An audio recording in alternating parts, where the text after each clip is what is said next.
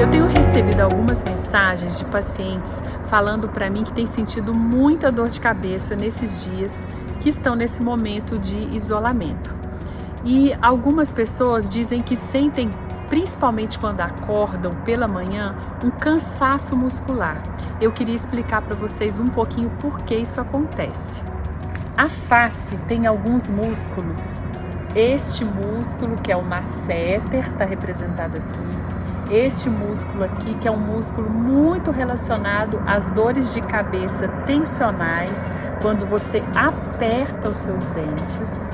E aqui também, na região do pescoço, nessa região é um local muito comum de se sentir dor.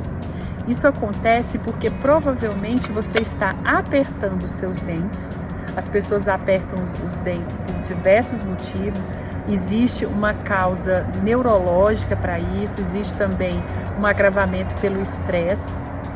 Mas quando os dentes têm algum posicionamento que não está adequado, essa tensão é repassada para a musculatura, as pessoas apertam esse músculo e amanhecem com uma sensação de cansaço desses músculos da face.